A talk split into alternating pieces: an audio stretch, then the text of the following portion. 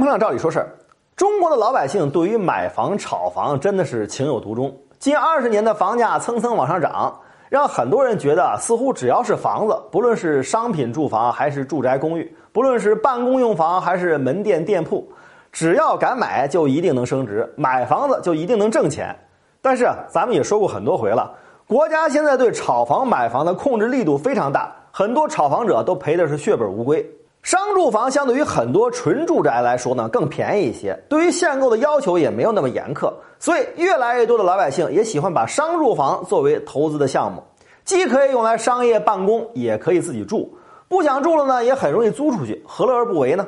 不过，广东佛山最近发布的一条禁令，给很多投资以公寓形式销售商业办公住房的这些人啊，浇了一盆冷水。自禁令颁布以来，商业办公用房要统一登记房屋规划用途为办公用房，不能再是公寓式办公、单元式办公等等这种五花八门用办公为由改为商业办公公寓的行为了。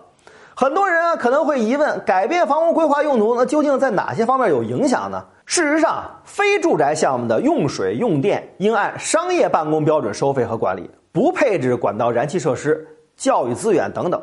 对于商业办公用房来说呢，这些收费设施啊没有什么；但是对于真正要把这些房子作为住宅用房的人来说呢，非常的不方便。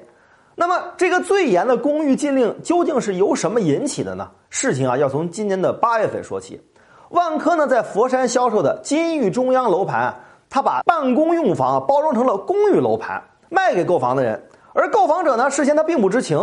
直到成交过后呢，才发现啊，自己辛辛苦苦买的这个公寓住房原来是办公用房。而咱们的央视呢，也对这件事儿进行了报道，痛斥万科是典型的挂羊头卖狗肉的虚假宣传、违规销售行为。老百姓确确实实想买个好公寓来住，结果呢，却拿到了一个与预期差别极大的商业用房。这让咱们的老百姓以后呢，怎么敢买公寓呢？不仅仅是佛山，国内的很多城市都已经颁布了公寓禁令。厦门要求所有商业用途的项目，每一套的面积啊不得低于三百平方米，住宅用房所特有的排水、排污、排烟和燃气管道等等都不能预留。这一点就把酒店式公寓的漏洞给堵死了。其实呢，酒店式公寓更像是游离于正规的酒店和普通民宿之间的存在，它啊没有正规酒店那样有严格的规章标准，也很难做到像单独的民宿那样的温馨舒适。